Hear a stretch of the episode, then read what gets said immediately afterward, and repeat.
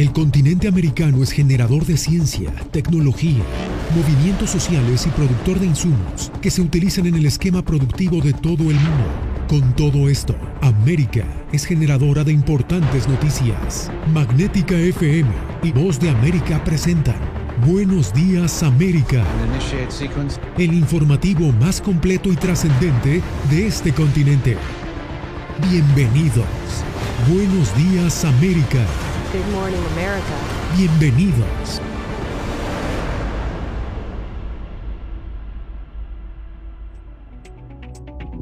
Feliz inicio de semana, bienvenidos a El Mundo al Día. Culminó la gira por Ucrania y Polonia de la Comisión Legislativa liderada por la presidenta de la Cámara de Representantes de Estados Unidos, Nancy Pelosi. La visita coincide con la discusión esta semana sobre la propuesta del presidente Biden de destinar 33 mil millones de dólares adicionales a Ucrania. Jorge Agobianos nos tiene lo más reciente desde la Casa Blanca. Jorge, te escuchamos. Yasmin, bienvenida de regreso al Mundo al Día. Y pues sí, eh, también estará de regreso la, la eh, presidenta de la Cámara de Representantes, Nancy Pelosi, pronto aquí en Washington. Y viene de allá tras entregarle al presidente ucraniano ese compromiso para, que dice, tiene Estados Unidos, de seguir apoyando a ese país con la asistencia necesaria y bueno, regresará cuando en el Senado se estará discutiendo si se aprobará esa propuesta del presidente Joe Biden de entregar 33 mil millones de dólares. Pareciera que sí hay consenso y eso es de lo que hablo en el siguiente reporte. Este lunes en Polonia, la presidenta de la Cámara de Representantes abogó por apoyar un presupuesto multimillonario de ayuda militar y económica para Ucrania. No deberíamos hacer nada menos debido a la amenaza de Rusia. Ya han cumplido con su amenaza. Han matado a niños y familias, civiles y el resto. Sus declaraciones ocurren mientras el Senado estadounidense se prepara para someter a votación una propuesta del presidente Joe Biden, que busca destinar 33 mil millones de dólares en asistencia militar, económica y humanitaria a Ucrania. Y pareciera que hay consenso bipartidista para darle luz verde. Nuestro compromiso es estar ahí para ustedes hasta que termine la batalla.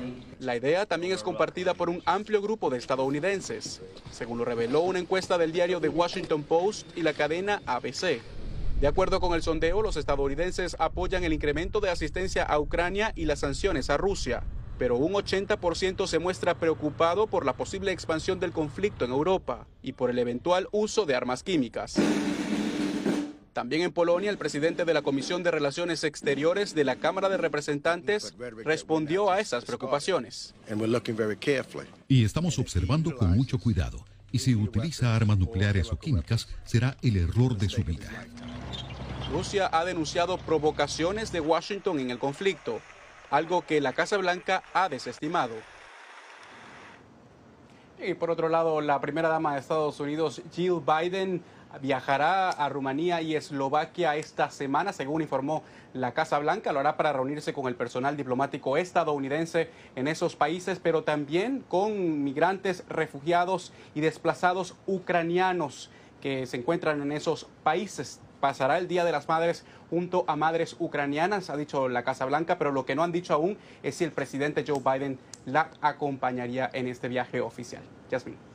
Gracias, Jorge. Y a propósito de los refugiados ucranianos, avanza la evacuación de civiles en Mariupol, pero el gobierno de Ucrania no canta victoria porque no cesan los ataques en el este de ese país y el número de civiles atrapados aún es alto. Laura Sepúlveda tiene los detalles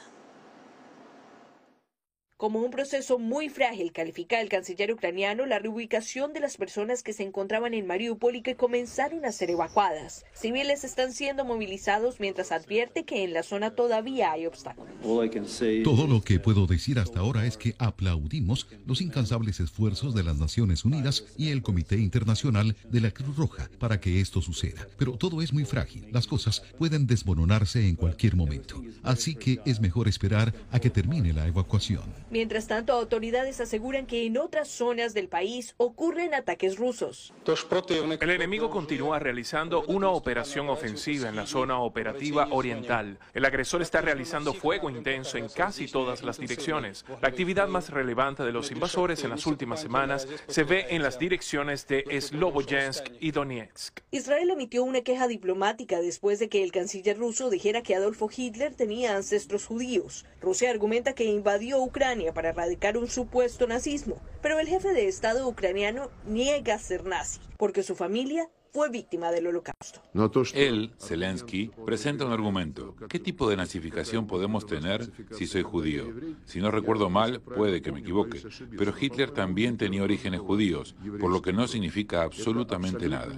Durante algún tiempo hemos escuchado de los sabios judíos que los mayores antisemitas eran judíos. Al respecto, el canciller israelí calificó de graves las declaraciones de su homólogo ruso, quien mencionó que Hitler fuera también de origen judío e instruyó a su equipo diplomático para que se retirara de Moscú. Laura Sepúlveda, Voz de América.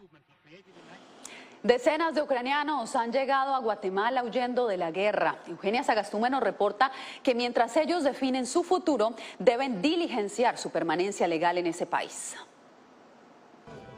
Han pasado casi tres meses de la llegada de ucranianos a territorio guatemalteco. Ellos lo que quieren es regresar a su país. Pronto deberán renovar el permiso especial que se les otorgó para permanecer legalmente en Guatemala, aunque su intención sea retornar eventualmente a su país. El Instituto de Migración nos dio la primera opción, que estas personas pueden regularizar eh, su situación por un año con un permiso especial. Únicamente una persona ha iniciado el trámite para pedir refugio de más de 30 ucranianos que llegaron a Guatemala. Han venido a Guatemala 32 personas en cinco vuelos y son 12 eh, familias. El consulado junto a autoridades guatemaltecas les han apoyado con la gestión de documentos, traducción y recepción al país, aunque la mayoría llegó con familiares que viven en Guatemala. Un 95% de las que han ingresado eh, son madres e hijos de trabajadores que, que residen ya legalmente en Guatemala, que ya están plenamente establecidos y aseguran que han recibido apoyo de parte de las autoridades y los guatemaltecos para ofrecernos sus casas, alimentación. La verdad que es una nobleza del pueblo de Guatemala. Estamos sumamente agradecidos. Eugenia Sagastume, Voz de América, Guatemala. Y usted no puede perderse del 4 al 6 de mayo de Frontera a Frontera, una producción especial de La Voz de América que le pone rostro a la tragedia de la invasión de Rusia a Ucrania y que ha forzado a millones de civiles a abandonar su tierra.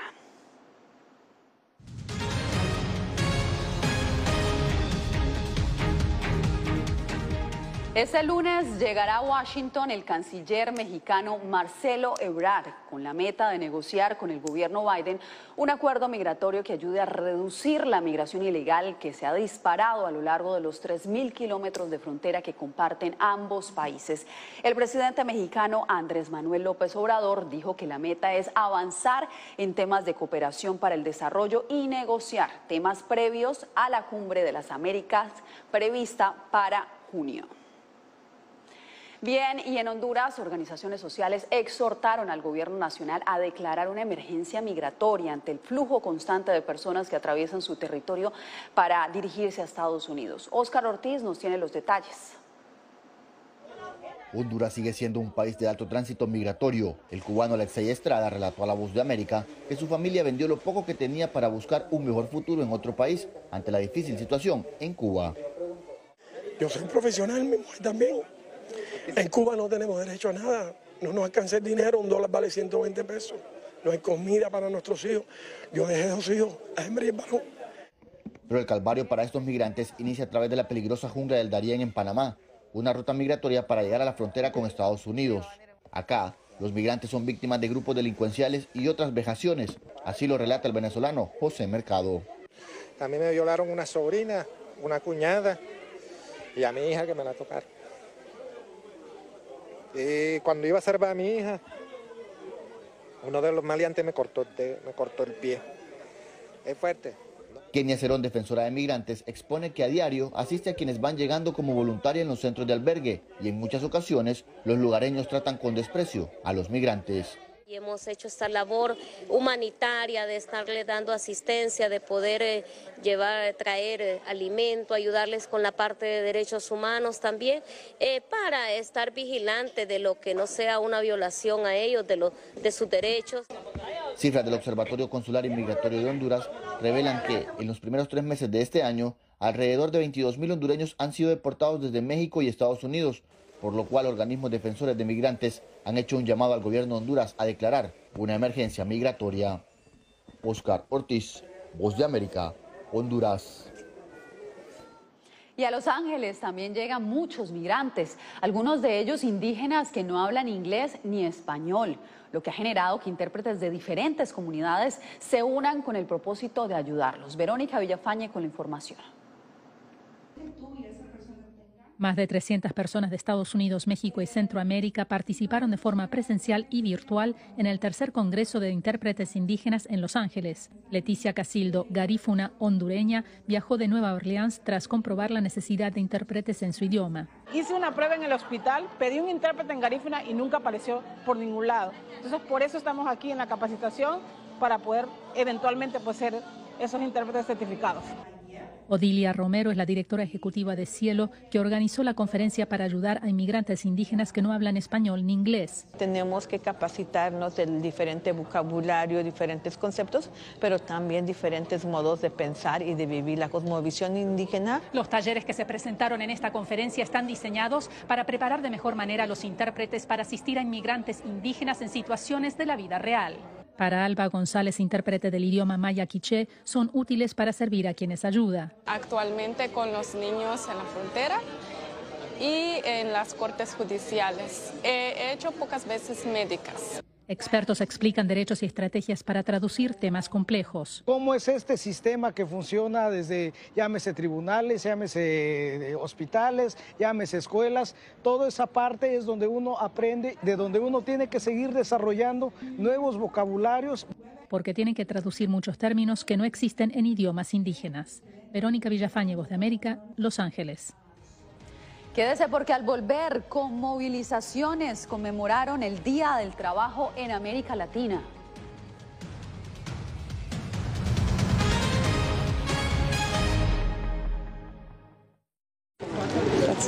Es increíble. No encuentro palabras para explicar esto. No solamente que no tienen casa, han perdido sus familias, pero han perdido su país. Los pasos de su travesía, sus motivaciones y sueños, ucranianos y latinos, se unen en territorio fronterizo que separa a Estados Unidos y México cuando una era llega a su fin y otra comienza a construirse paso a paso. Vea de frontera a frontera una serie especial de La Voz de América.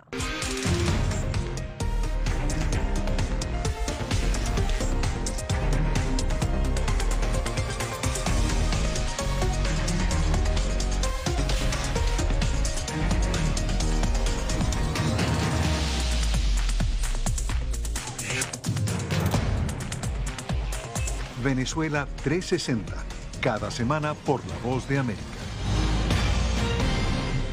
¿Qué tal desde Washington comienzan las noticias en el mundo al día? Día a día, desde la capital de Estados Unidos y donde se producen las noticias que más te impactan. El objetivo es llegar al otro lado de la frontera para pedir asilo. La Voz de América te conecta con el mundo al día, los hechos más allá de la noticia, para que tomes decisiones bien informadas en el lenguaje que quieres, donde quieras y como prefieras. Conéctate con El Mundo al Día. La Voz de América te invita a ser parte de nuestra familia a través de las redes sociales. Encuentra en tu muro las últimas noticias de tu país en su conexión con Estados Unidos, la región y el mundo. Historias que empoderan las voces latinoamericanas de política, economía, salud, actualidad, balanceadas y precisas. Únete a un equipo de origen hispanoamericano que trabaja para conectarte con los tuyos. Síguenos en Facebook y conviértete en protagonista de una historia que tú mismo ayudarás a construir.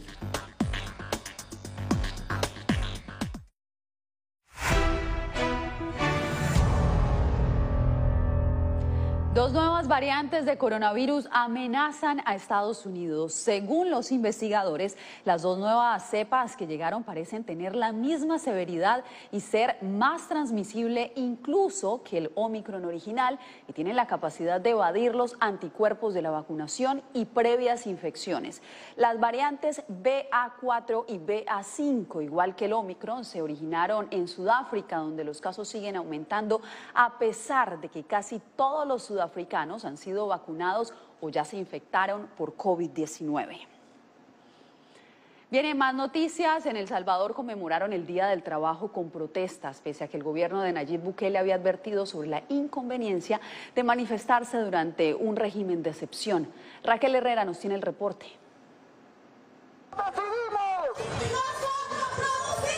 Bajo un régimen de excepción, la manifestación estuvo precedida por señalamientos desde el gobierno de que quienes marcharan por las principales calles de la capital salvadoreña serían afines a las pandillas. Así, los salvadoreños salieron a conmemorar el Día Internacional de la Clase Trabajadora. La jornada dejó al descubierto la división entre los trabajadores. Algunos reivindicaron sus derechos y rechazaron algunas acciones del gobierno. Se enfrentó el miedo de la represión por parte de un Estado autoritario que quería de que no se conmemorara esta fecha, una fecha histórica de la clase trabajadora. Y en el otro extremo, trabajadores se reunieron en un hotel con funcionarios de la administración del presidente Bukele. Allí, el ministro de Trabajo de El Salvador reiteró señalamientos contra sindicatos que no son afines al gobierno, acusándolos de ser movilizados por la oposición y se refirió a la comunidad internacional. Parte de la comunidad internacional a veces nos juzga Acá tienen dos versiones. La versión de la oposición que dice calumnias contra este gobierno. Los invitamos, señores de la comunidad internacional, que vengan a escuchar al pueblo salvadoreño lo que opina. Señor relator de la ONU, lo invitamos formalmente que venga al país y venga a verificar en qué condiciones está el pueblo salvadoreño. El grupo que salió a las calles y fue vinculado por el gobierno con ser afín a las pandillas rechazó tales acusaciones. Responde a un discurso gubernamental de querer acallar la protesta social. Esta fue la primera vez después de la firma de los acuerdos de paz que los salvadoreños conmemoraron el Día Internacional de la Clase Trabajadora bajo un régimen de excepción. Raquel Herrera, Voz de América, San Salvador. En Chile también hubo protestas este primero de mayo. Dos mujeres y un hombre resultaron heridos con armas de fuego durante el enfrentamiento, durante varios enfrentamientos entre vendedores ambulantes, según informó la policía. Los uniformados utilizaron cañones de agua y gases lacrimógenos para dispersar a los manifestantes. Las autoridades también confirmaron la detención de dos extranjeros como sospechosos. La marcha tradicional del primero de mayo, organizada por la Central Unitaria de Trabajadores, transcurrió sin altercados en la Plaza Italia de la capital chilena. Cambiamos de información. El pedido de extradición al presidente ecuatoriano Rafael Correa y la concesión de refugio por el Reino de, Bélgica siguen generando discrepancias en ese país. Néstor Aguilera nos amplía desde Quito. Sigue generando polémica en Ecuador la concesión de refugio al expresidente ecuatoriano Rafael Correa por el gobierno de Bélgica, especialmente porque la decisión se conoció poco antes del pedido de la justicia para que sea extraditado tras ser sentenciado por el delito de cohecho.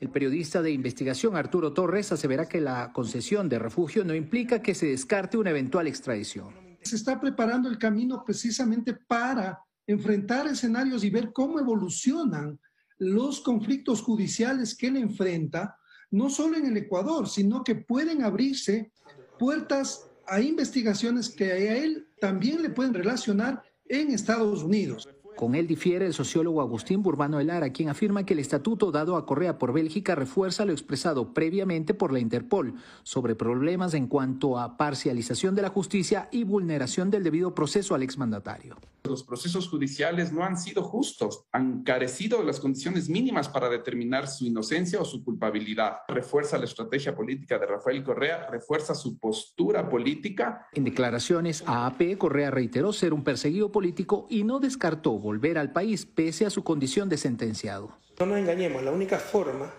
de finalizar esta persecución es ganando elecciones, cambiando la situación política en Ecuador. Entonces, si mi regreso a Ecuador ayuda a que ganemos elecciones como candidato, apoyando, dirigiendo, tendré que hacerlo.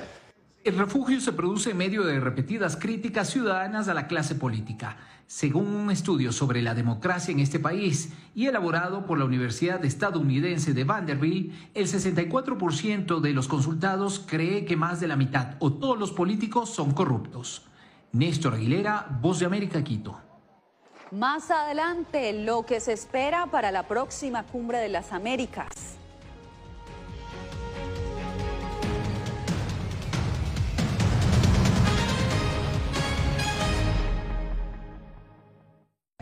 El 24 de febrero cambió la vida de millones de ucranianos. La invasión de Rusia a Ucrania puso sus vidas en pausa. Mujeres, ancianos y miles de niños huyen cada minuto del país. Con Celia Mendoza y Julia Riera, La Voz de América documenta desde Polonia esta crisis humanitaria sin precedentes en Europa desde la Segunda Guerra Mundial. Vidas en pausa. Encuéntralo en vozdeamerica.com.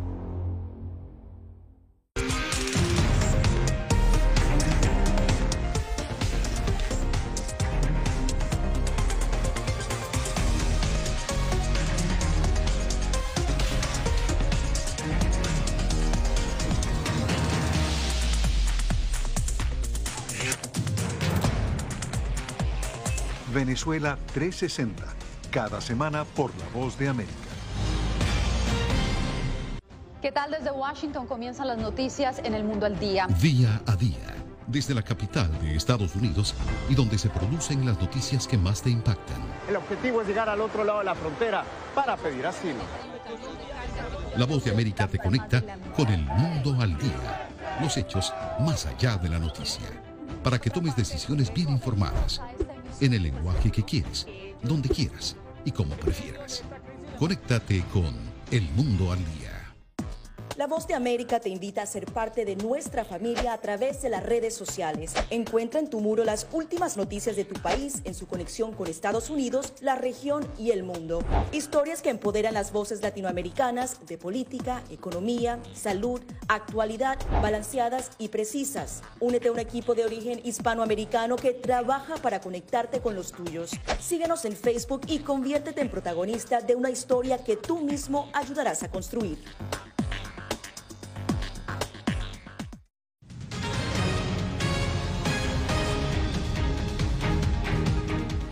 Falleció este fin de semana el ex canciller cubano Ricardo Alarcón.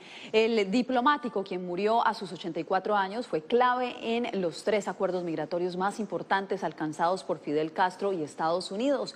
Alarcón encabezó la delegación cubana que negoció con el gobierno de Bill Clinton el fin de la crisis de los balseros. Durante 30 años ocupó diferentes cargos diplomáticos del gobierno cubano, entre ellos representar a la isla comunista ante la ONU.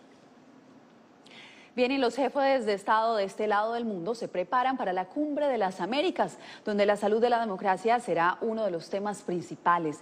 Debbie McCarcel Powell, la asesora especial del presidente Biden para ese evento, habló con La Voz de América sobre las prioridades de Washington. Anthony Belchi nos trae el reporte.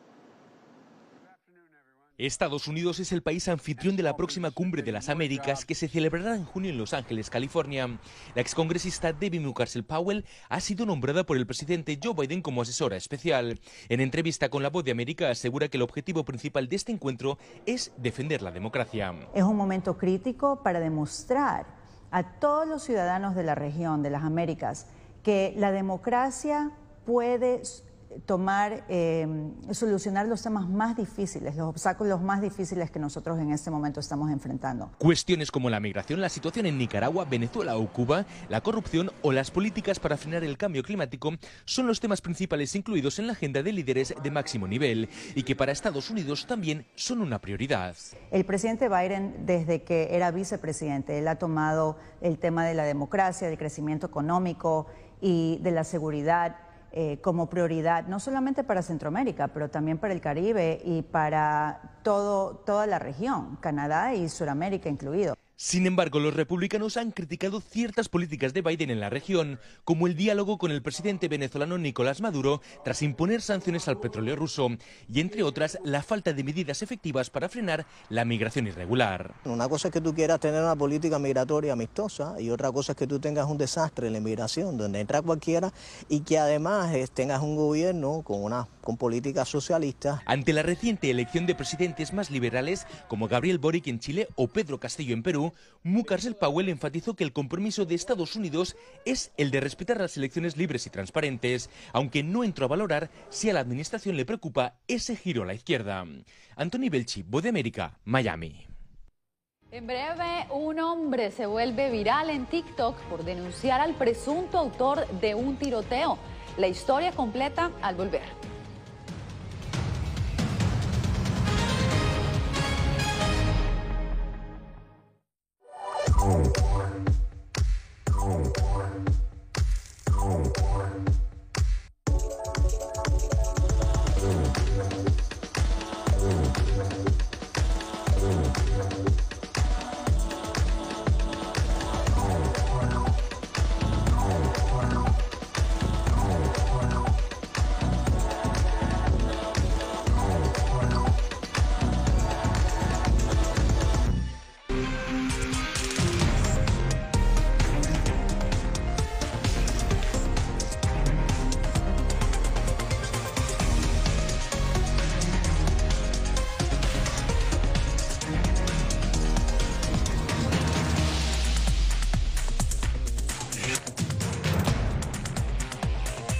Venezuela 360, cada semana por La Voz de América.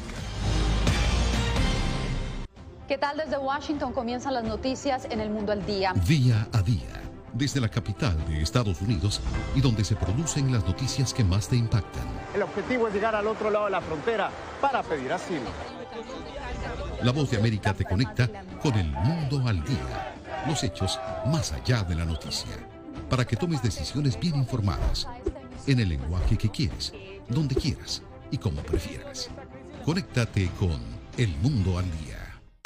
La Voz de América te invita a ser parte de nuestra familia a través de las redes sociales. Encuentra en tu muro las últimas noticias de tu país en su conexión con Estados Unidos, la región y el mundo. Historias que empoderan las voces latinoamericanas de política, economía, salud, actualidad, balanceadas y precisas. Únete a un equipo de origen hispanoamericano que trabaja para conectarte con los tuyos. Síguenos en Facebook y conviértete en protagonista de una historia que tú mismo ayudarás a construir.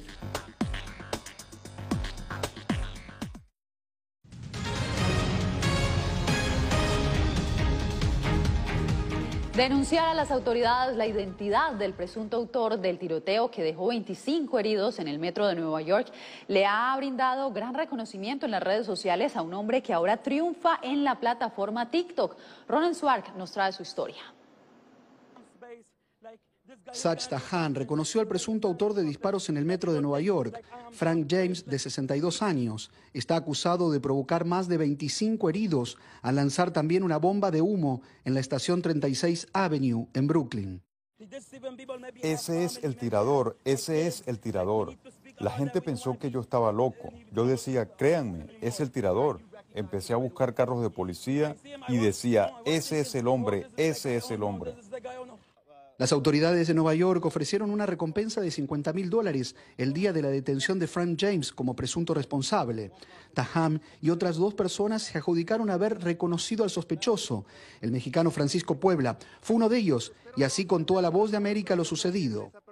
Estaba yo trabajando ahí, bueno, trabajo aquí en Manhattan, iba pasando y entonces pude reconocerlo como un 80%. Después confirmamos entre nosotros tres que sí era él y en ese momento precisamente iba pasando una patrulla de, de un policía y entonces yo corría a la patrulla y yo se lo dije, espero no cometer un error, pero yo creo que es esa persona que disparó en el tren ayer en la mañana. Tres personas se disputan la recompensa. Uno de ellos es Sach Tahan, cuya cuenta en la red social TikTok ganó gran popularidad y ha recibido homenajes en distintos lugares de la ciudad. Fue tal el impacto mundial del tiroteo que el comerciante Sach Tahan reunió más de 6.000 seguidores en un solo día y sus videos acapararon la atención de más de 200.000 seguidores. Ronen Suark, Voz de América, Nueva York.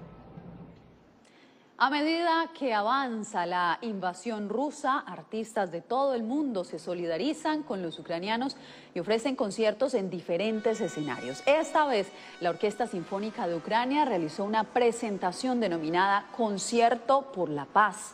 Allí músicos italianos se unieron a los artistas ucranianos en la ópera La Fénix de Venecia. Su melodía vibró como un llamado al cese de las hostilidades en Ucrania. Con esto nos despedimos. Gracias por tu atención.